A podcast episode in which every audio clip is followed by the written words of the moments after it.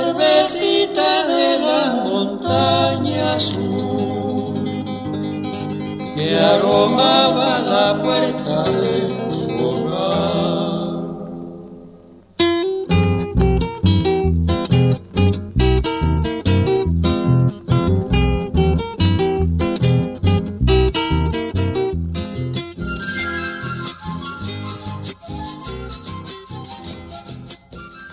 Al cielo vais, señora, allá os reciben con alegre canto.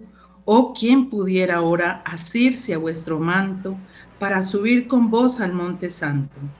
De ángeles sois llevada, de quien servida sois desde la cuna, de estrellas coronada, cual reina habrá ninguna, pues os calza los pies la blanca luna. Volved los ojos, volved los linces ojos ave preciosa, sol humilde y nueva, al val de los abrojos que tales flores lleva, dos suspirando están los hijos de Eva, que si con clara vista miráis las tristes almas de este suelo, con propiedad no vista las subiréis de vuelo, como perfecta piedra y mana al cielo. Amén. Muy buenas noches, amadísimos oyentes. Eh, de Radio María. Muy, muy buenas noches a todos, toditos, todos en este momento que están conectados, que vienen conectados en las diferentes plataformas, desde la amplitud modulada también. Eh, los que se están conectando a esta hora, que están llegando de sus trabajos, muy buenas noches, bienvenidos para a todos eh, a nuestra transmisión de Radio María en, esta, en este espacio de los jueves a las 8 de Hagamos Radio. Recordemos que Radio María es la gracia de una presencia. Estamos bajo la dirección del Padre Germán Acosta y quien les habla, Francia Elena Gaitán Páez. Bueno, eh, también saludo en esta noche a William Becerra allá en los controles, que nos acompaña como todos los jueves. Que Dios lo bendiga, la Virgen María lo proteja. A mis compañeras de mesa, mis compañeras de trabajo, como todos los jueves, siempre paradas en la brecha. Eh, la doctora Liliana eh, López Delgado, nuestra psicóloga. Buenas noches, bienvenida, doctora Liliana. y a la doctora Jafisa y a la doctora Jafisa Díaz Chavarro, eh, nuestra terapeuta ocupacional. Buenas noches, bienvenida a nuestra mesa virtual de trabajo todos los jueves en este encuentro con Mamita María, en los diferentes temas que vamos tratando aquí. Bienvenidas. Muchas gracias, Francia. Bienvenidas a todos y contenta de volver a ver al padre Cordero. Muy contenta. Listo, le cuento a los oyentes eh, que nuevamente el padre Daniel Cordero nos está acompañando en nuestra mesa de trabajo y quiero recordarles que él es presbítero de la Arquidiócesis de Cali, sacerdote de la Arquidiócesis de Cali, hace 31 años ordenado, o sea que él tiene, imagínense, un mucho camino recorrido en este campo, en este llamado que Dios le hizo. Es licenciado en Filosofía y Ciencias Religiosas, licenciado en Teología Dogmática en Roma, Italia, párroco en este momento de María Madre de la Vida, eh, que queda aquí por Valle de Lili, cerca a la clínica, la Fundación Valle de Lili. Él es conjuez del Tribunal Eclesiástico de Cali, maestro de ceremonias litúrgicas de la Arquidiócesis de Cali, profesor del Seminario Mayor de Cali y director espiritual externo del Seminario Mayor de Cali. Padre, muy, pero muy buenas noches y bienvenido. Buenas noches para todos, Dios los bendiga. Gracias por aceptar nuestra invitación. Hoy quiero contarle a nuestros oyentes que vamos a hablar con el padre precisamente un tema eh, que pues parece como normal, pero me he dado cuenta que es un tema que aunque se dice por aquí, por allí, pero hay muchas lagunas, hay, hay muchas cosas que, que no están claras en la mente de nuestros hermanos cristianos creyentes católicos, y es el tema del matrimonio y la nulidad. El y la nulidad. Parece como algo como tan normal, como, ah, sí, matrimonio, ah, sí, nulidad, pero realmente esto va mucho más allá de lo que nosotros podamos creer o entender. Y es muy bueno porque eh, nuestros eh, amigos, nuestros hermanos de la fe, nuestras iglesias, nuestros grupos de oración, a veces nos mm, notamos que no se sabe realmente a profundidad qué es y lo que es la nulidad también. Y a veces hablamos de la anulación, de la nulidad. Y entonces hoy con el Padre precisamente vamos a hablar de ese tema. Eh, quiero poner en contexto un poquito a los oyentes sobre eh, eh, el artículo 102 del Código Civil que el Padre pues nos lo va ahorita a a corregir si está bien, y él define, imaginen, el Código Civil define que el matrimonio como un contrato solemne el cual un hombre y una mujer se unen actual o indisolublemente y por toda la vida con el fin de vivir juntos, de procrear y de auxiliarse mutuamente. La Iglesia Católica pues eh, lo considera en una íntima comunidad de vida, pero para nosotros en este momento es el tema que vamos a hablar con el Padre Daniel, eh, nosotros podemos hablar muchas cosas, padre, acerca del matrimonio, pero usted como sacerdote y precisamente como con juez eh, del Tribunal Eclesiástico, ¿nos puede explicar un poquito acerca de lo que es el matrimonio en sí? Porque muchas veces nosotros los creyentes nos hemos quedado en lo superficial, en el, en el cursillo, eh, medio hecho, en la fiesta, en el vestido, eh, en, en, los preparativos y en el parrandón y en la, y en la luna de miel. Pero realmente, Padre, ¿qué es el matrimonio para nosotros los creyentes católicos? Muy bien. antes de de hablar del Tribunal Eclesiástico para el proceso de nulidad, en primer lugar es la defensa del sacramento del matrimonio y tomar conciencia eh, las personas también que van a encontrar matrimonio. Cuando el sacerdote hace la entrevista, debe ser muy claro con los candidatos, sobre todo los que van a contraer matrimonio, indagar la fe sobre todo. Y lo primero que yo pregunto, ¿ustedes van a misa todos los domingos? De vez en cuando, ¿Entonces para qué van a casar? Porque tienen que tener una espiritualidad, la Eucaristía es una espiritualidad para nosotros mínimo, o sea, para lo, es la alabanza a Dios. Si no tenemos en cuenta eso, entonces no, entonces, eh, así estaba hablando ahorita lo que dice el derecho civil, es un contrato para nosotros no es un contrato, es un sacramento, que es diferente que para, entonces cuando es matrimonio civil, pues se abre las puertas al divorcio. Nosotros no concebimos en la Iglesia Católica el divorcio.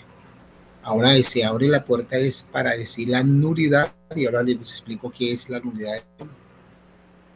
Pero ante todo es la base fundamental que Jesucristo elevó la dignidad del matrimonio a sacramento esto está consignado en Mateo 19. Y mire que cuando termina Jesús y los discípulos, entonces nadie puede con esto. O hay una parte que dice Jesús aquí en el Evangelio, dice, el que pueda con esto, que lo haga. Que tener claridad, aquí está la, la autora psicóloga, la terapeuta también, pero hay que comenzar a reactivar lo que dice una escuela del noviazgo. Esa escuela del noviazgo de conocerse. ¿Cómo es posible que se saca una pareja en dos días o un fin de semana el cursillo matrimonial. A mí me parece que es importante, como actualmente lo estaba diciendo el papá, que se preocupa de una escuela del noviazgo que dure dos años, una motivación, así como hay una catequesis de primera una catequesis de, de confirmación que dura un año, el matrimonio también, esos preparativos espiritualmente deben ayudarles a las personas a elevar. Aquí una parejita que está conmigo que se llama Lina y está José Luis, los casé y Francia los conoce. Ya cumplieron 13 años de casado, pero ellos están en un movimiento apostólico matrimonial que van nutriendo a pesar de las dificultades, estos van superando todo. Pero ante todo eso me parece que es eh, tener eso, la defensa por el matrimonio. Y otra parte eh, del temor de Dios así como yo sacerdote, dice que dos sacramentos similares es el matrimonio y el orden sacerdote, que la fidelidad, la fidelidad. Yo creo que para eso uno dar el paso, ya mi 30 y voy a cumplir 32 años en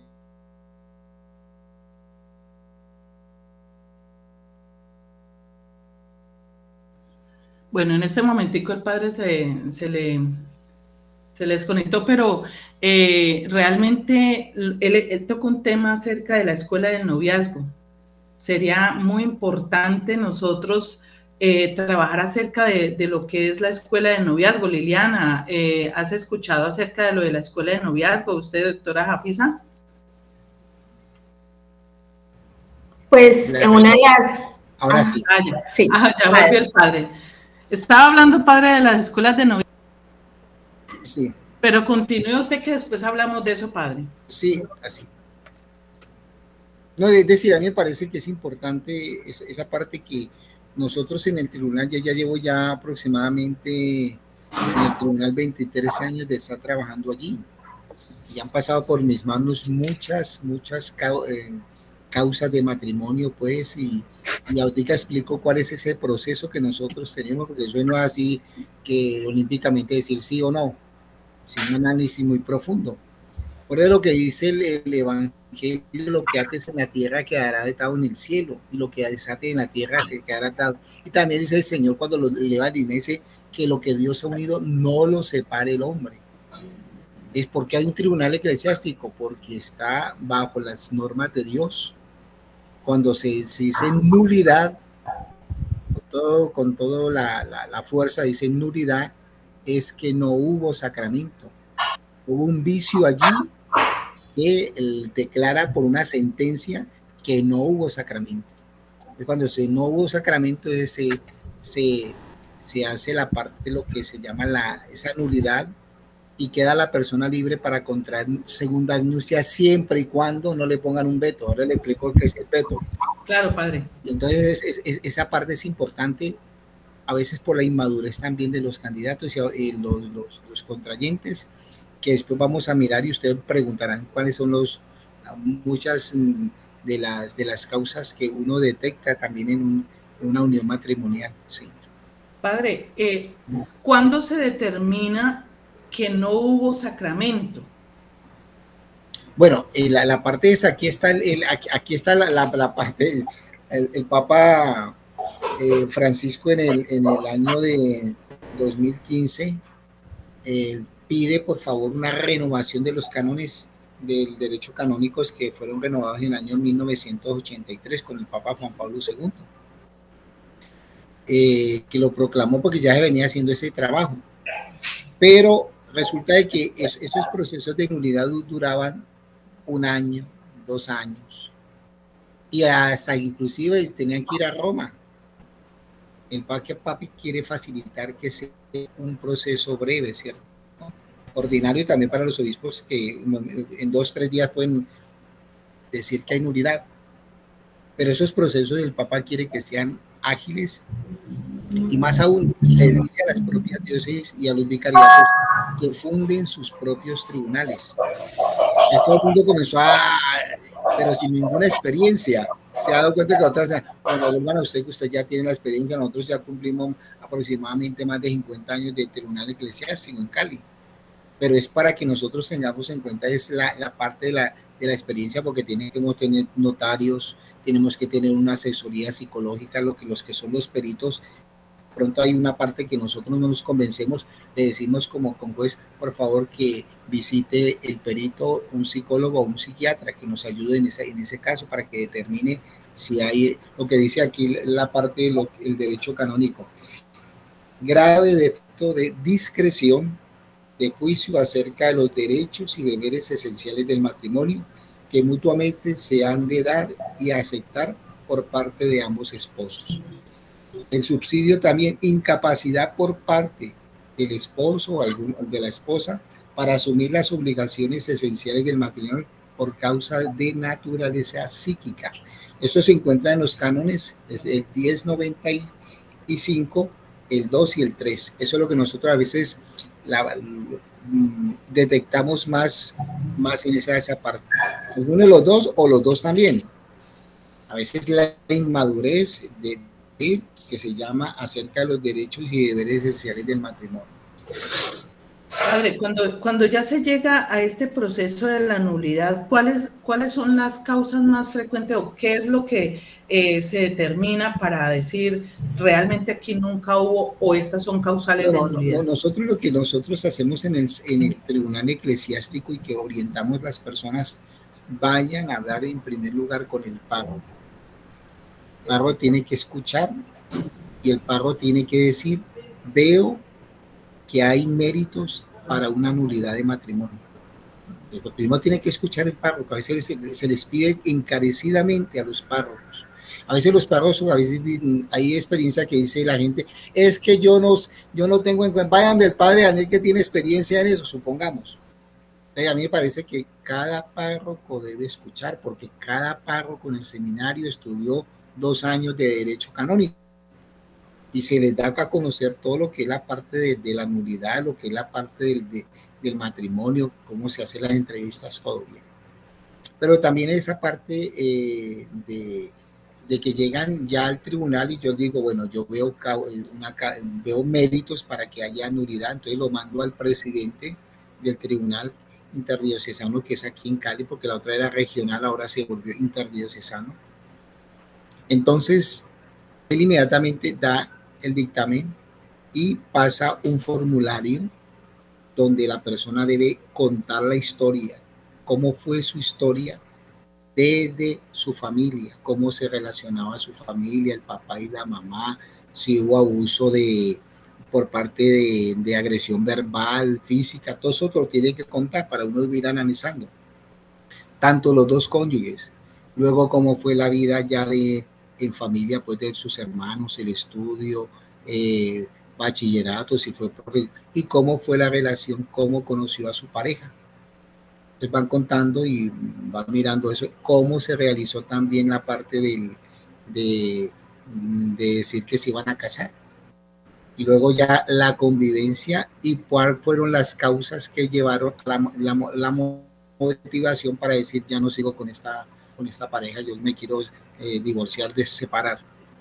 Entonces, eh, es, esa parte es interesante porque ahí hay un, defensor del vínculo, se llama el defensor del vínculo, que tiene que defender si él, si queda como sea, pero a veces hay esos vicios, entonces dice, doy también la prioridad para que se haga ese proceso. Entonces ahí somos cuatro con jueces y cada uno independientemente, porque la otra vez nos llegaba lo que decía el otro juez, ahora ya no.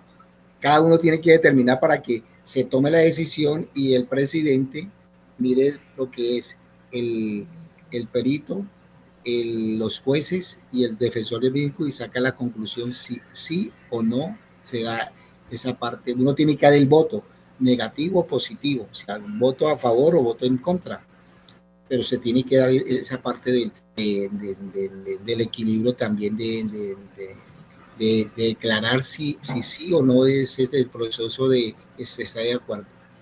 Pero también es, esa parte se ve mucho es porque cuando la pareja comienza, eso es el caso de usted, yo no sé, la psicóloga a veces cuando, cuando se presenta y Francia también, nunca iban a misa, nunca frecuentaban, nunca buscaron una ayuda profesional, una, vida, una ayuda espiritual.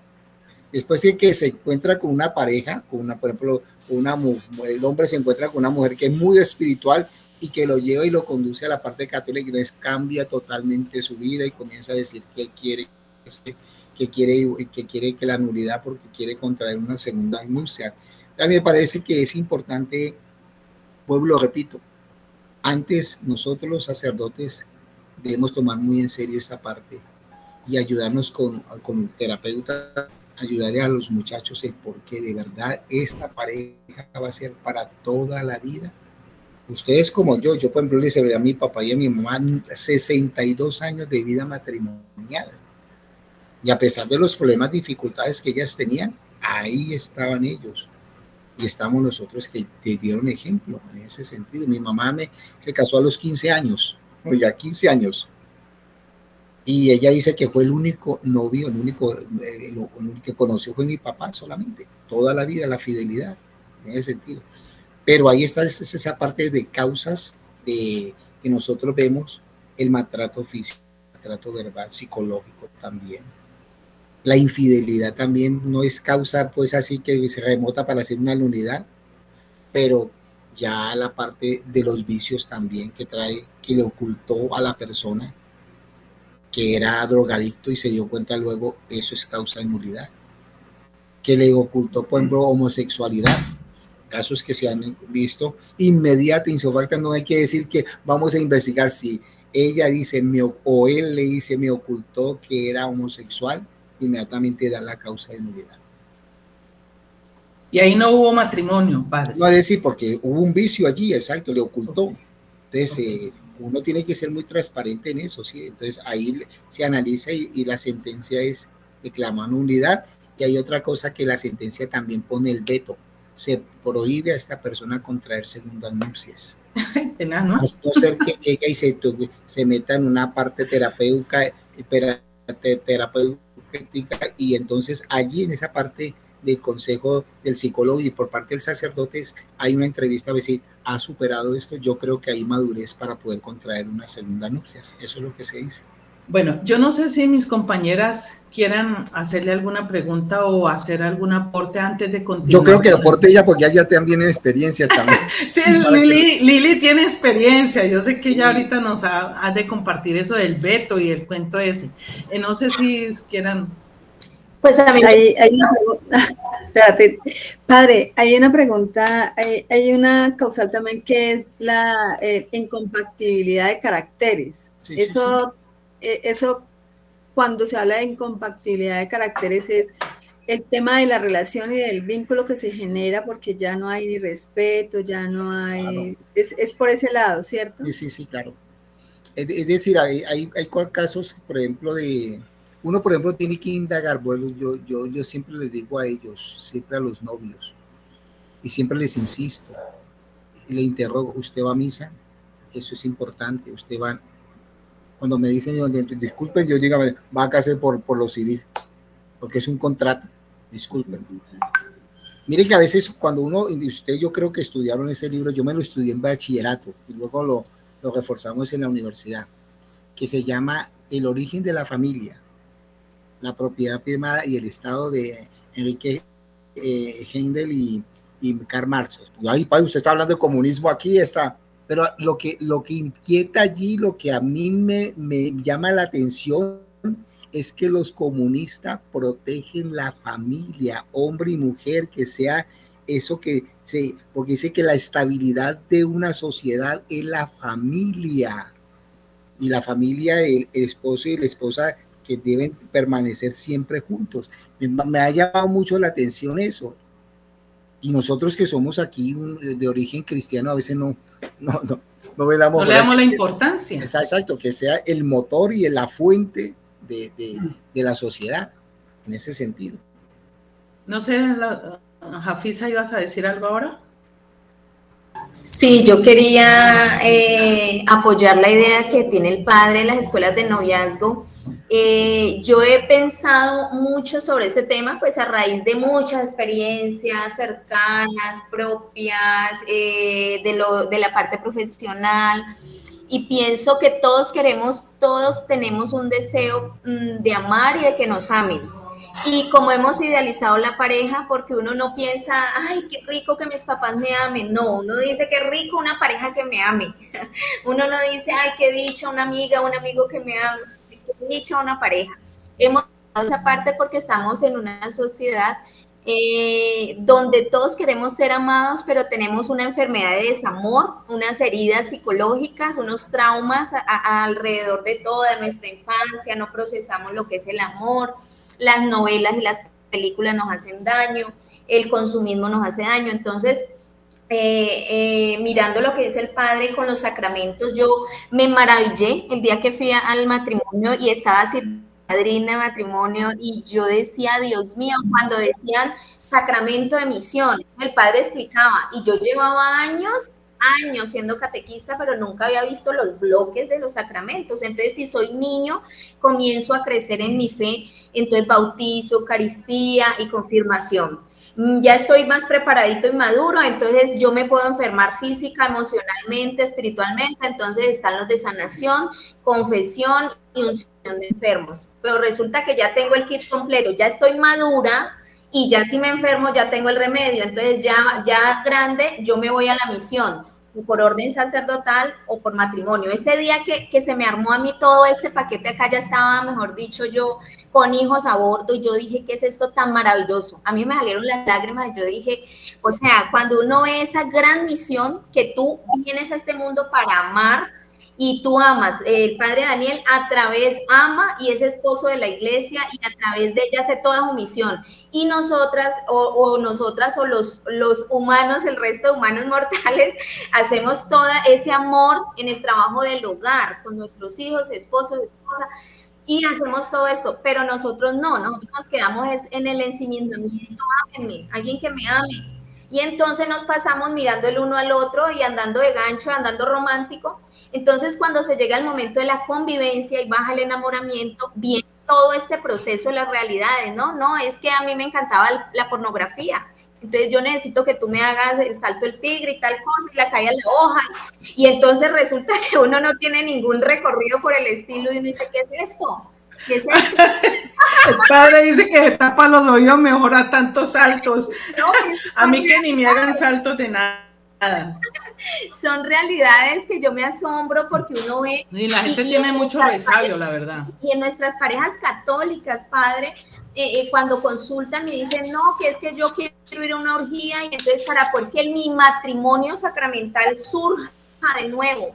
Entonces vamos a misa, pero también vamos a la orgía y vamos también y hacemos los sueños y las fantasías sexuales, el Kama Sutra. Entonces una mezcla de cosas que, mejor dicho, entonces, cuando ya llega la violencia, el abuso, el programa de hace ocho días donde hablábamos del maltrato psicológico, toda esta parte eh, donde en público es un amor y en privado es un terror, entonces la iglesia a veces eh, no alcanzamos a dimensionar todo esto. Entonces, a raíz de todas estas experiencias, tengo la fortuna de tener el grupo juvenil eh, del barrio, de la parroquia. Entonces, hacemos muchos pinitos de esto ¿no? Cómo escoger pareja, cómo saber si nací para el matrimonio. Y están jovencitos todos, todos, todos. Pero yo les digo que ustedes no cometan los errores que hemos cometido la mayoría de personas que nos dejamos escoger, que nos enamoramos y, decimos sí, entonces embarazados nos vamos a vivir. Entonces muchos errores que nadie, ningún adulto se, se sienta a escuchar qué inquietudes tienen los jóvenes, los preadolescentes, qué es lo que estás buscando cuando estás diciendo que estás enamorado, un niño de 12, 13 años, qué es lo que realmente estás buscando, cómo decir no a las relaciones genitales cuando yo no quiero. O sea, son temas que al principio nos sonrojábamos con los del grupo juvenil, pero finalmente se volvió algo tan cotidiano que así empezamos el grupo juvenil cada ocho días, cómo te sientes, que has avanzado, eh, eh, eh, qué pretendientes, tu noviazgo, o sea, porque es que es urgente. Yo digo que es urgente porque los novios son la base del matrimonio. Y si no sé ser novio y no sé para qué novio y cómo noviazgo, ¿cómo voy a tener un matrimonio santo? Y si no sé qué diferencia hay de, unión libre, matrimonio civil y matrimonio sacramental, pues tampoco voy a poder hacer mi misión. Entonces sí pienso que, que afortunadamente en este mundo, en el 2023, ya estamos frente a la libertad, elegir a la pareja en libertad no aguantar. Con tanto cuento el feminismo y el machismo y todo esto, nadie aguanta nada. Entonces parece maluco, pero al mismo tiempo es bueno porque, porque de alguna manera estamos aprendiendo todos a decir así no quiero, así esto hágalo porque esto lo permito, pero esto no lo quiero. Entonces sí pienso que la escuela del noviazgo, la escuela del tendría que ver con toda esta parte de la sanación de mis relaciones familiares, o sea, cómo ver la familia, el papá y la mamá y los hermanos de mi novio para yo poder proyectar cómo es que este hombre ha aprendido a tratar y cómo es que este hombre o esta mujer ha aprendido a hacer oficio este hombre, esta mujer trata a la mascota. O sea, todo esto que es tan sencillo no lo vemos, sino que idealizamos el noviazgo, como hamburguesa, yo le digo traiga rosa, traiga un mariachi y cásese. Y entonces cuando viene la vida real, la vida ordinaria, nosotros no hemos visto ni visualizado nada de esto y se nos cae el castillo, que creíamos el castillo de princesas eh, y príncipes, se nos cae un castillo de naipe y ya nos volvemos la bella y la bestia o, o nos volvemos también la bruja, ¿no? Entonces, porque comenzamos a mostrar realmente la herida. Después del enamoramiento bajan las hormonas y las hormonas y los neurotransmisores y mostramos realmente quién somos. Y nos tenemos falencias, todos tenemos heridas. Entonces ahí es cuando ya me comienza a tallar tu herida, ya te veo, ya antes no te veía, antes te idealizaba con los químicos, te veía todo lo maravilloso. Pero dicen por ahí que todo lo que nos unió al final es lo que nos divide. Todo lo que me parecía maravilloso es lo que ya me molesta de ti. Entonces, eh, padre, estamos listos para esa escuela de noviazgo formalizada. Eh, no sé si la doctora Liliana va a decir algo, por favor. Mm, bueno, eh, aquí hay algo muy importante frente a lo que el padre decía, y me gusta mucho que haya mencionado el libro El origen de la familia, porque realmente desde, desde una sociedad que ya está en una era tan moderna como el relativismo, donde ya tú puedes escoger lo que quieres ser, la globalización, eh, es muy urgente las, estas escuelas, ¿cierto? Pero yo sé que también eso ya se está trabajando porque en, en la parroquia, en el santuario, eh, ya los sacerdotes están haciendo estos grupos, estos grupos eh, de parejas. Entonces, eh, hoy, por ejemplo, ya funciona el grupo de parejas y el padre no importa que sean novios, que vivan en unión libre, que estén casados, que sean novios, que lleven un día de novios, aquí están, vengan acá. Y, ese, y esos grupos precisamente es porque el Papa Francisco ha querido y es como que el mensaje que trajeron los obispos cuando estuvieron con el Papa en Roma este año es precisamente trabajar en este aspecto de la familia y darle importancia a, escuchar al, pueblo de Dios. Es importante escuchar al pueblo de Dios. Lo otro es que de lo que hablaba Pisa es, eh, es muy importante, pero tenemos que tener en cuenta también desde la parte digamos, psicológica, como cuando yo, eh, cómo, le, cómo educo yo mis hijos para que ellos también se preparen en, en, este aspecto, no vayan a fracasar como lo hicimos de pronto nosotros, que con toda la ilusión quisimos formar y llevar ese sacramento porque éramos de iglesia, pero, pero digamos que lo más importante aquí es, digamos que la persona cuando conoce a otra persona, lógicamente hay, hay un feeling, hay una atracción y entonces todo, sus, todo su cuerpo, todo eh, eh, empieza a funcionar diferente, sus pensamientos, la ilusión, todo, ¿cierto? El detalle, todo el enamoramiento. Pero entonces aquí es que estos chicos o estos noviazgos comienzan a entender y, empiecen a mirar, o sea, esa persona la conozco, esa persona me cae bien, eh, me estoy enamorando, estoy enamorada, pero venga, conozca su historia de vida. Empiece a investigar su historia de vida. Nosotros es lo último que hacemos y ya lo hacemos cuando estamos casados. Entonces, busquemos esa historia de vida, qué procedencia tiene, cuántas novias tuvo. Yo particularmente le digo a mi, a mi nieto, cuando tú tengas una novia, haz esto, porque porque vas a saber con qué persona te, está, eh, te estás vinculando, con qué persona vas a entregar tu amor. Mm, ella trae una historia de vida y en el momento en el que se deban casar, en el momento en que usted vaya a tener unas relaciones con ella, usted se va, se va, perdóname la palabra, se va a acostar con toda esa historia de vida. No sabes qué está pasando. Hoy en día hay muy peligroso y es que estamos Cali, sobre todo, está en uno de los primeros puestos en, transmisiones del VIH, por jóvenes sobre todo. Entonces, como todo esto, como todo esto, e, eso, esto es una tela para cortar y que puede dar también precisamente para que un matrimonio se acabe, pero cómo nosotros también podemos prevenir, cómo podemos orientar.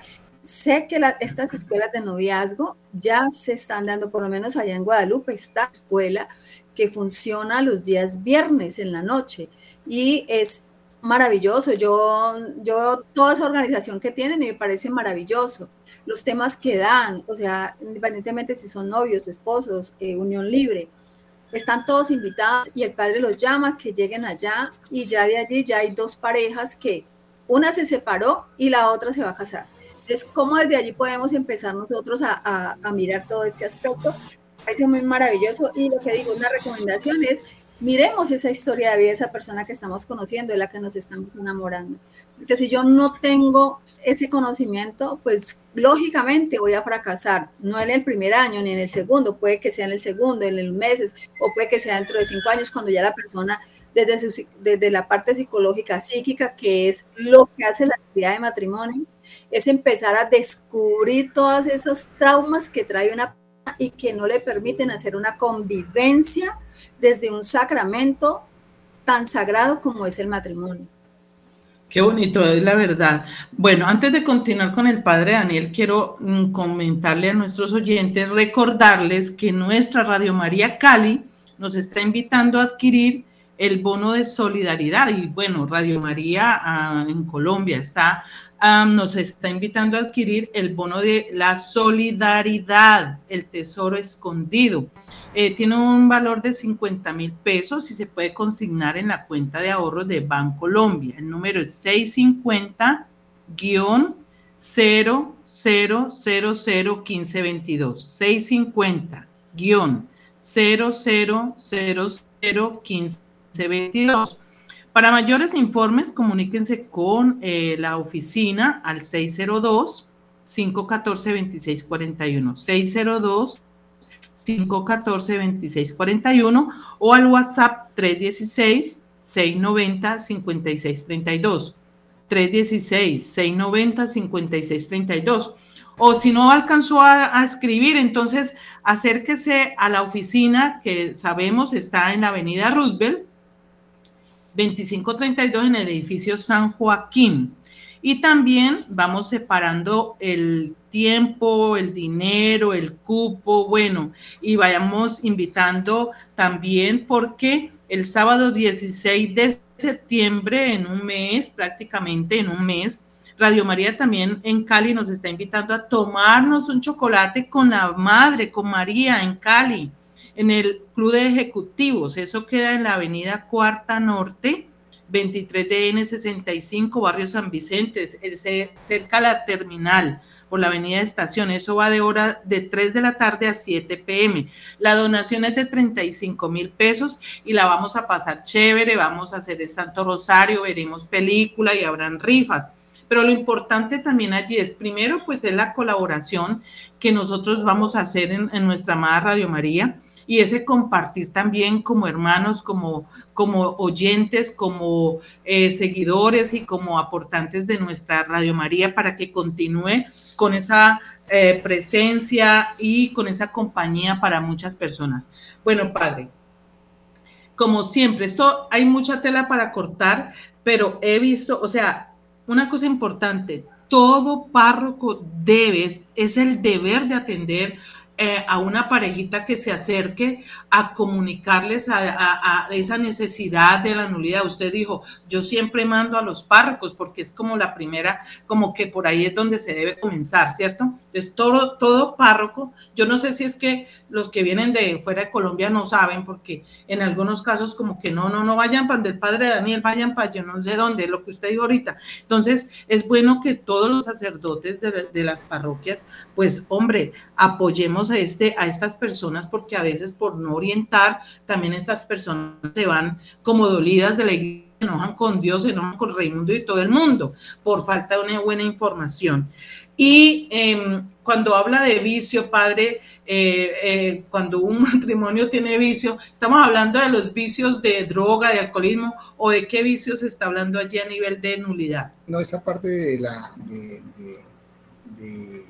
en cuanto que se detecta mucha parte de, que se ocultan, eh, vuelvo y lo repito, el, parte psicológica, parte de vicios de alcoholismo, drogadicción. Nosotros tenemos que mirar e indagar, como decía la doctora Liliana Ortica, saber quién, quién es la persona, ¿no? Eh, los griegos eh, catalogaron, clasificaron el, el, amor en eros, en filia y en ágape. El eros viene de lo erótico. Ahí viene la palabra erótico, eros. Ah, que me enamoré por la nariz, por, por la, por, por la, sí, es, solamente eso es la parte exterior. el amor de filia es el amor de amigos, pero sin, sin ningún compromiso a veces. Y el amor de ágape es el amor sobrenatural. Hay un libro que yo no sé si lo han leído también, que es El arte de amar de Erin Fromm. Ustedes lo han leído eso sí, Erin Fromm, El arte de amar. Pero lo que yo a veces rescato es lo que escribe San Pablo en la primera carta a los Corintios, capítulo 13.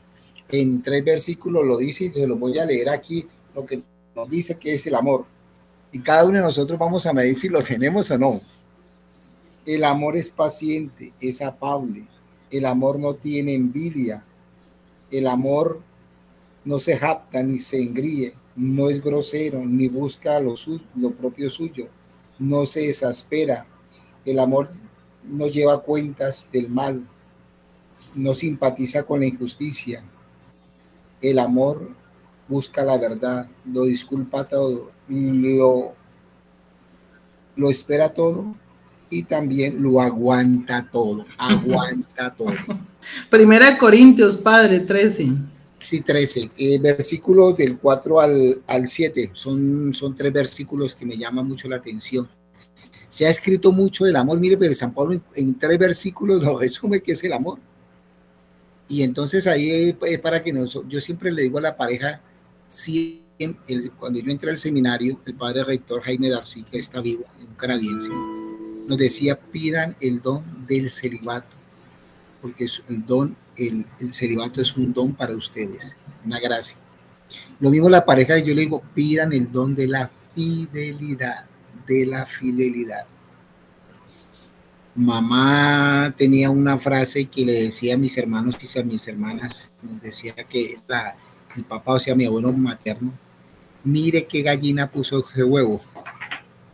Discúlpeme esa expresión, así decía, porque son frases a veces que le quedan a uno de nuestros viejos. Mire qué gallina puso el huevo. ¿Quién es la familia? ¿Qué es? ¿Qué hace?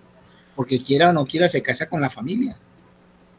Y a veces hay conflictos es porque yo tuve una, una, una, una, muchacha excelente allá en la parroquia y el problemito problema es que papá no se fue para donde la mamá. Él no puede vivir sin la mamá. Se casó, pero no, no era un tipo inmaduro en esa parte. La mamá era todo para ella y no renunció nunca a la mamá. Entonces, eh, eh, eh, nosotros tenemos que mirar también esa, ayudar a las personas que sean honestas, porque ese, vuelvo y lo repito, se está viendo el matrimonio como desechable y tenemos que rescatar esa. Es, es preferible decirle a una pareja, no los caso porque no le veo la madurez a ustedes y punto. Es, mejor a que uno haga que vamos a contraer matrimonio y dura dos, tres, pero no indagó profundamente. Mejor decirle a la parejita, no puedo casarlos porque no veo la suficiente madurez en ustedes. Ah, entonces, ¿qué voy a hacer? Pues determinen a ver ustedes si, si no tienen la madurez suficiente y eso lo debe detectar el sacerdote, también tiene que tener el discernimiento. Y, eso, eh, con todo respeto para los sacerdotes que me estén oyendo, si, si les causo... Eh, Escosor. Sí, sí, pero eso es el discernimiento se logra es con la oración. Y la oración que la da a través del Espíritu Santo para saber si esta pareja es de verdad, porque eh, lo que está en en manos es la salvación de las almas, que es importante.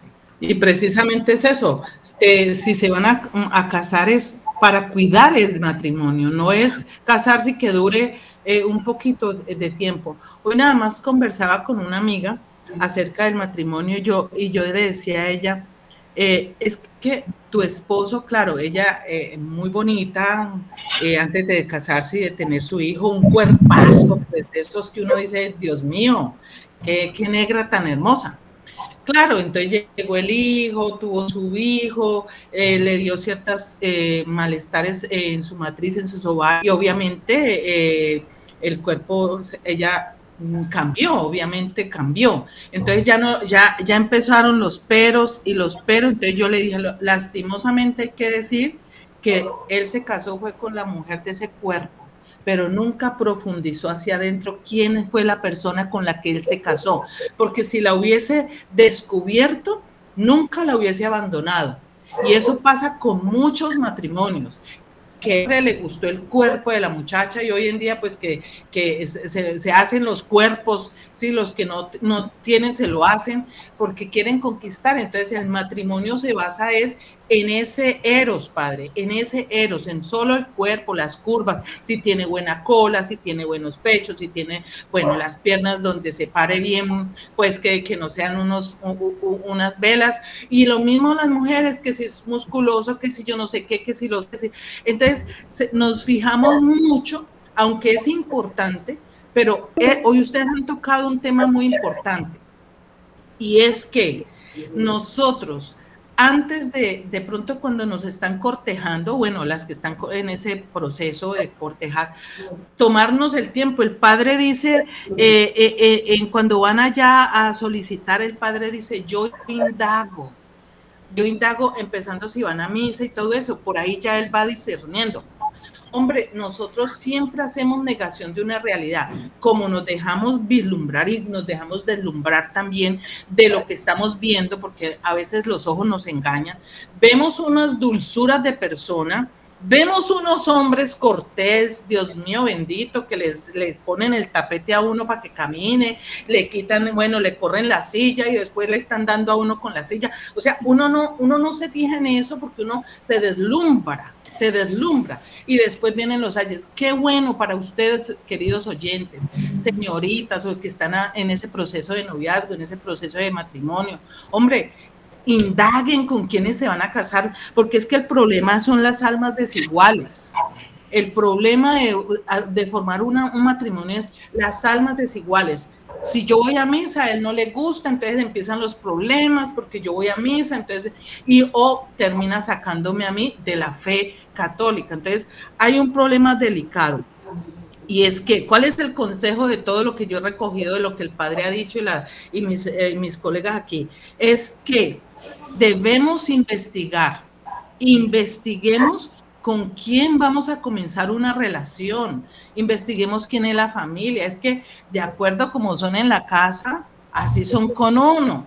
Entonces la novia, como no, no, no sabe cómo es en la casa, ella cree que el príncipe azul ese fue el que bajó del, del seno de Abraham y ese, ella se ganó, mejor dicho, ese príncipe. Como ese no hay ninguno. Y resulta que después vienen los ayes porque descubre que no es el príncipe azul, sino el lobo feroz.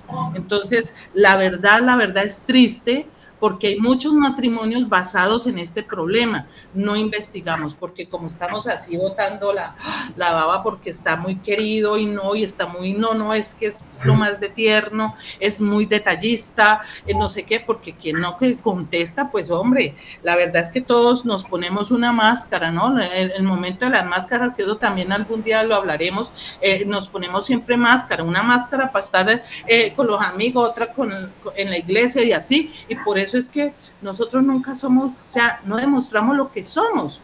¿Por qué? Porque es que como vivimos poniéndonos el traje para de acuerdo a la necesidad y así es mismo cuando nos están conquistando, pues uno cree que no, pues, y más cuando es una peladita, es una sardina, aunque hoy tienen más mundo que cuando en nuestra época, ¿verdad? Por ejemplo, el padre decía, mi mamá se casó de 15 años, una niña totalmente, no, todavía no tenía criterios maduros, pero pues ella ese fue el matrimonio porque así era la creencia en ese momento. 13, 13, 13. Nazaret tuvo 13 hijos, padre. Imagínese, bendito sea mi Dios. Pero entonces eso, como ella venía con esa creencia y esa educación, sí, pero hoy en día, bendito, se casa de 15, salta de la cuna a la cama doble, pero igual no dura y no, ¿cuánto tiempo? Un año, dos años. ¿Por qué? Porque lo que decía la doctora Jafisa, ya ya uno no puede soportar. Usted lo leía ahorita en primera Corintios, es que soportarlo todo, padre, pero ¿qué es soportar ese todo? Porque uno cree que entonces le dan coscorrones y entonces uno tiene que aguantarse esos coscorrones, padre. Pero mira que ahí está esta parte de, de, fijar el, el de lo que es el sexto mandamiento y el noveno mandamiento desde el punto de vista populista está viendo otra vez es, vuelve la filosofía, el pensamiento del hedonismo, placer por placer. Yo a veces le digo a las parejas, no es que no escamos, es que no me comprendí con él porque no, o no me comprendí con él. No, hay que guardar la castidad dentro del matrimonio, hay que guardar castidad también. Y de todas maneras, a mí me parece que, que eso se logra es cuando la pareja entra, por eso esa escuela de, noviazgo que es importante es no solamente es darles orientaciones psicológicas, sino es a través de la palabra de Dios y a través del conocimiento de la palabra de Dios. Cuando yo tengo el conocimiento de la palabra de Dios y comienzo a pedir al Espíritu Santo que me guíe, que me oriente, se va iluminando la vida, en cualquier relación, como mi vida, por ejemplo, como sacerdote también. y sobre todo es el temor de Dios. El temor de Dios, por ejemplo, aquí está José Luis, está la esposa, aquí las tengo a mi lado, Lina, que siempre se insiste en esa parte, y es el, el, el conocimiento de la palabra de Dios. Y el conocimiento de la palabra de Dios está a través de la oración también.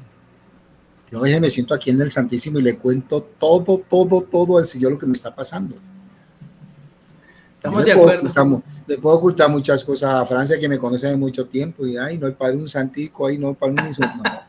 El único que me conoce y la conciencia que es el sagrario por el cual Dios es el único que penetra, así lo define el Concilio Vaticano II en la Gaudium, es, es el Dios que nos conoce. El único que nos conoce, Dios Padre, Hijo y Espíritu Santo. Y ahí yo le digo, así como estoy conversando con ustedes, converso con él, me está pasando esto, esto, esto, esto y uno siente la fuerza que le ayuda y le va orientando para donde quiere que en mi salvación, que es lo importante. Como dice San Pablo ahí, que dice, ¿qué tal yo está predicando y, el primero que me condene soy yo, no, el primero, yo tengo que luchar por mi salvación también. Claro. Llevemos a otros a la meta y nos quedemos nosotros, dice San Pablo, ¿no? y padre, eh, cuando usted habla de castidad dentro del matrimonio, eh, ¿a qué se está refiriendo? La castidad es, de todas maneras es mutuo respeto, es decir, guardar esa distancia también de que todo no es sexo. En ese sentido, a mí me parece que, eh, acuerde que el, el acto de, la procreación es un acto unitivo que es el amor y procreativo. Mire que los animales, disculpe la psicóloga y la, la terapeuta también, en Francia, los animales son ellos. Ellos van al acto solamente cuando la, la, la hembra está en celo solamente. Y estando en embarazo, respetan, nunca se acercan. Nosotros nos decimos, los seres humanos se volvieron bestiales que a pesar de estar en embarazo hay que hacer el acto sexual. Y eso me oye. Por, por, ahí no es y, y, y, esa parte se va degenerando de, de, ese, de, ese, momento. Ahora esa cosa que la, la posición, mire un animal que qué posición hace, la misma que el perro hace, el gato y la, vaca y el toro. no hay que inventar, padre, no hay que inventar. disculpa, a veces yo en la humildad digo, a veces es posición X, Y, Z. No, por, o que voy a visitar un psico, un sexólogo al que me. No, por Dios. No hay que inventar porque por eso es que se ha deformado el matrimonio. No hay que inventar cosas, no hay que inventar, porque por eso es que deformamos el matrimonio y nunca va a haber saciedad. Alguna de las doctoras habló ahorita de, de, las orgías y de esto. Mire, yo conozco parejas que me han comentado que no, que es que el esposo, no, que ya hay que salir de la rutina y por eso se van a buscar esos lugares. Hombre, nosotros como creyentes católicos tenemos que tener muy claro esas cosas, primero por la contaminación, segundo eso no es de Dios y se está deformando el matrimonio. Es que el del matrimonio no, no se basa en la sexualidad, todo era sexo en el desayuno, en la noche, en la comida. No, señora, así no es. Pero pues bueno, tenemos siete minuticos eh, para ir cerrando ya, mm, queridas compañeras. A ver, eh, y que para que el padre también nos cierre allí, nos dé la bendición. Yo quisiera una pregunta para el padre, porque hay cosas que uno supone, ¿no? Y cada quien es especialista. A mí me gustaría saber, por ejemplo, cuando los testigos que, que una pareja tiene, eh, de pronto les da pena porque son amigos de ambos, de pronto porque son familiares de ambos. Una cosa es decir tipo de testigo antes, otra cosa ya es ¿Qué pasa allí, digamos, con los testigos si no hay o si de pronto, cómo es ese proceso de los testigos para la nulidad? Eh, lo que pasa es que se tiene que, siempre se dice cinco testigos, ¿no? Que se tiene, que sean cercanos, que conozcan el caso, lo hayan vivido, que lo hayan experimentado. No es que vaya a decir, no es que yo le conté la historia y él me va a contar. No, no, no. la idea es que sea papá, mamá, hermanos, un amigo cercano, una amiga que se dio cuenta del caso, cómo vivían. Esos son los testigos. Y por eso se hace la, parte tanto del, de la parte actora como de la parte eh, o sea, la, que demanda y el, demandante, que eso es lo que se, dice actualmente. No tener esos testigos. Por ejemplo, en, el caso, por ejemplo, a veces que, que llega y se hace la demanda, se pone la demanda, la parte actora, y el otro dice, yo no quiero, yo no le voy a dar.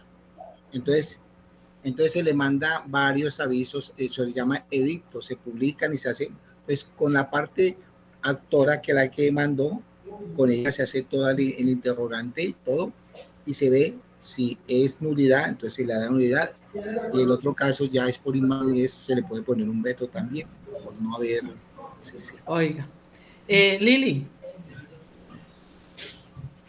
bueno, este tema es muy interesante, ¿no? Y eh, pues no, para eh, decirle a todos los oyentes que, que no, no permitan eh, dañar ese proceso del sacramento tan maravilloso a aquellas parejas.